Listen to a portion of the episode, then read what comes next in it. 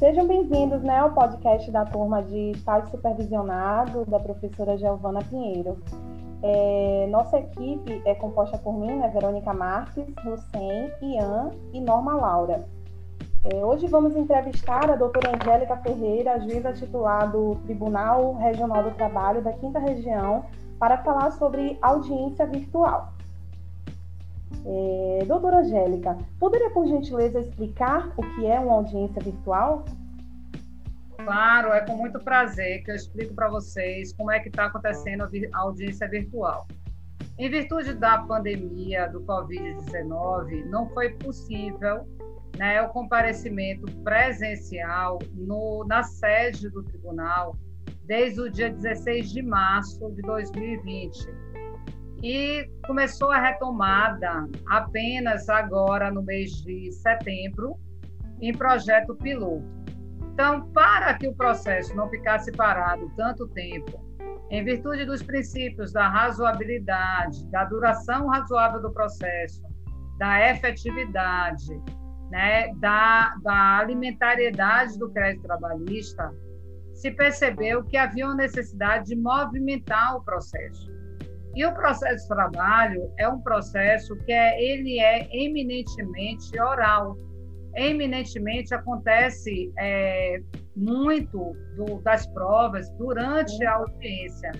E se a gente ficasse esse tempo todo da pandemia sem poder fazer audiência, haveria um prejuízo muito grande para os empregados, né, para os credores trabalhistas.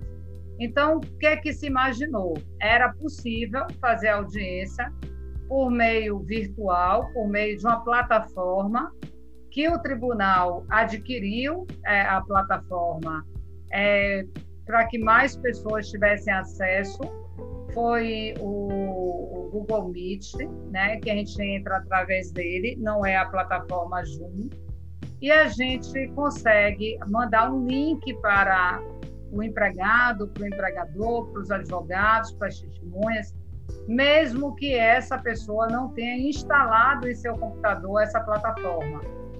E a gente faz essa audiência no meio virtual. Perfeito. É assim que tá e como está sendo para a doutora é, a experiência de fazer essas audiências virtuais? Verônica, muito melhor do que eu imaginava. Eu confesso a vocês que eu tive um certo receio também de fazer essa audiência virtual. Eu não sou das pessoas mais tecnológicas, né? Então, fiquei com medo de, de que eu não conseguisse ter o controle da audiência é, durante a audiência virtual. Eu fiquei com medo de que várias coisas acontecessem, que minha internet caísse, que meu microfone não funcionasse, né? Todos aqueles medos que, que são normais de quem está no, no, mundo eletrônico. Mas esses medos é, foram diminuídos na medida que a gente é, chegou à conclusão que se algo desse tipo acontecesse, o processo recomeçaria e não teria um prejuízo tão grande. Né? Então, se acontecer comigo, se acontecer com minha secretária de audiência, se acontecer com um advogado, uma parte, uma testemunha, né? ninguém vai ter sua prerrogativa e seu direito ferido. A gente entende que a internet pode cair, que pode faltar uma luz, que pode né, ter um problema técnico e tudo volta ao início, recomeça. Certo. E assim, qual o ponto de vista da senhora em relação ao TRT Bahia? A senhora acha que foi, houve essa preparação de fato? Para os juízes, sim. Né? Para os juízes, nós fomos é, muito bem preparados. Né? A gente tem um suporte é, da TI, da tecnologia da informação, é o setor do tribunal que deu um suporte muito grande. A gente teve cursos né, para a gente fazer, para se adaptar a essa plataforma. É, a gente foi treinado né, para fazer. É claro que alguns juízes tiveram mais facilidades, outros mais dificuldades.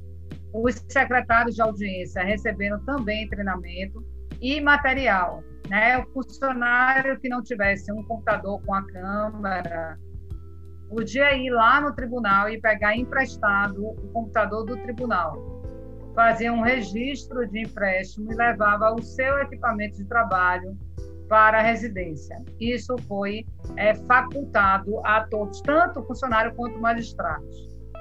Só, só, uma observação que eu acho que é importante a gente incluir aqui no, no nosso podcast. A senhora é juíza titular da 13ª Vara? Isso. Juíza isso. titular da 13ª Vara. É, doutora, a gente tem uma questão que a gente... É, essa questão da audiência da virtu, virtual. O é, que, que, a senhora acha é, na questão da produção de prova testemunhal? É, a senhora acha que é possível, abre espaço para possíveis trapaças na produção de prova testemunhal? Ian, não. Né? Eu digo assim, trapaça é, existe na presencial, existe na virtual. Eu acho que não aumenta a possibilidade. E vou justificar por quê. É, na audiência virtual, você grava, é obrigatório a gravação da audiência, né? Como a gente está gravando aqui essa entrevista, na audiência virtual toda é gravada. Né? Então, se o advogado estiver sinalizando para a testemunha, ou alguém estiver sinalizando para a testemunha, a testemunha vai olhar para o lado, a testemunha vai ler alguma coisa, a testemunha vai demorar na resposta, e a imagem dela procurando essa resposta vai estar gravada. Né? Só dificilmente é uma pessoa muito treinada é que consegue disfarçar para que na, na gravação isso não seja percebido. Né? Eu não sei se vocês já viram repórteres novo, novos na televisão, quando eles estão com aquele ponto eletrônico, você percebe que ele está esperando aquela, aquela manifestação. Né? Só os mais é, escolados, os mais treinados é que você não percebe. Então, dificilmente uma testemunha tem esse nível de treinamento para mentir virtualmente que o juiz e a parte não percebam. Né? Então, eu acho que ah, o advogado pode conversar com ela minutos antes. Pode, mas como na justiça conversa. Né? Na justiça fica na antessala esperando a hora da audiência, às vezes por uma hora. O advogado que quer conversar vai conversar também antes da audiência. A única diferença aí é na hora da audiência. Na hora da audiência, ela está sendo gravada. Então, eu digo a você que eu fiquei muito segura na ouvida da testemunha. Eu não senti nenhuma vez, fiz várias audiências de instrução é, por videoconferência, em nenhuma delas eu tive dúvida sobre a idoneidade do depoimento. Certo.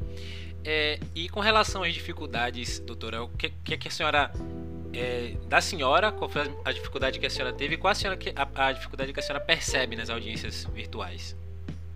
Eu digo a você que é mais a, o desconhecido, a dificuldade do desconhecido. Né? Quando os advogados e as partes conhecem, essa é, dificuldade some.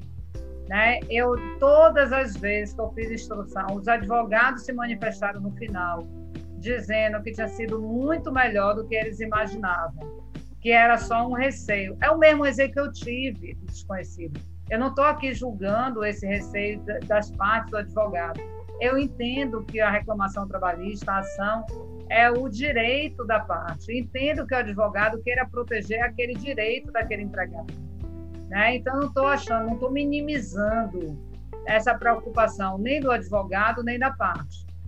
Mas o que eu gosto de chamar atenção é que depois que você conhece, depois que você passa pela experiência da audiência virtual, você percebe que é só o medo do desconhecido.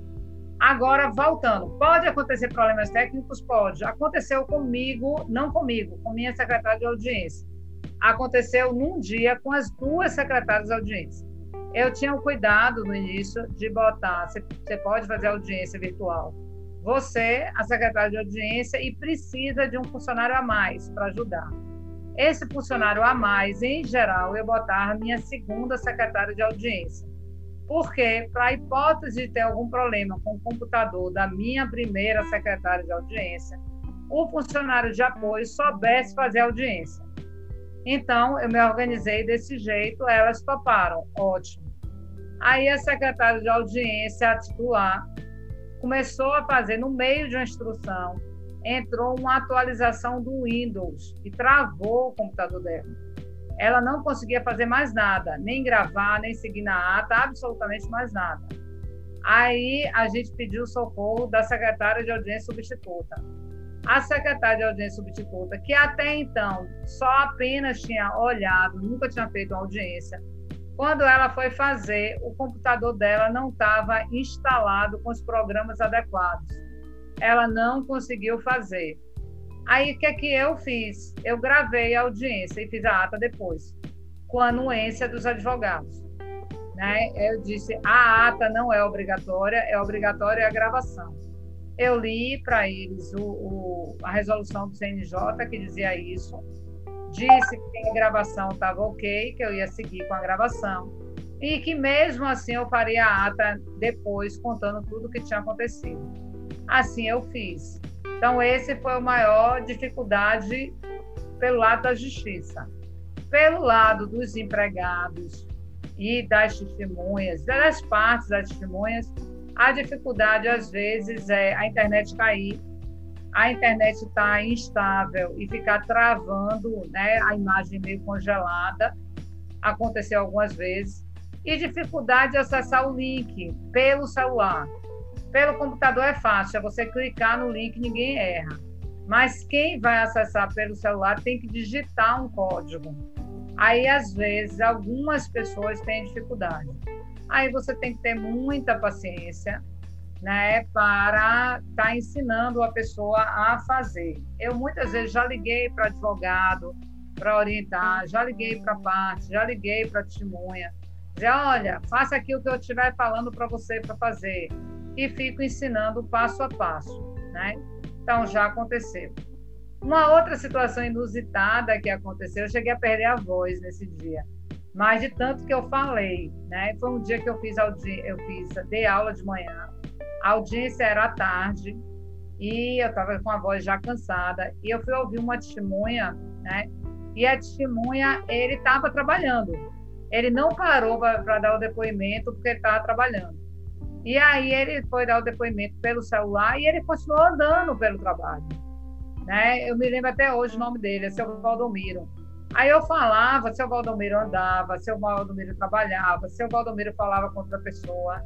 E eu dizia, seu Valdomiro, preste atenção em mim, seu Valdomiro. Né? Olha o que eu estou falando, pare um pouquinho, seu Valdomiro.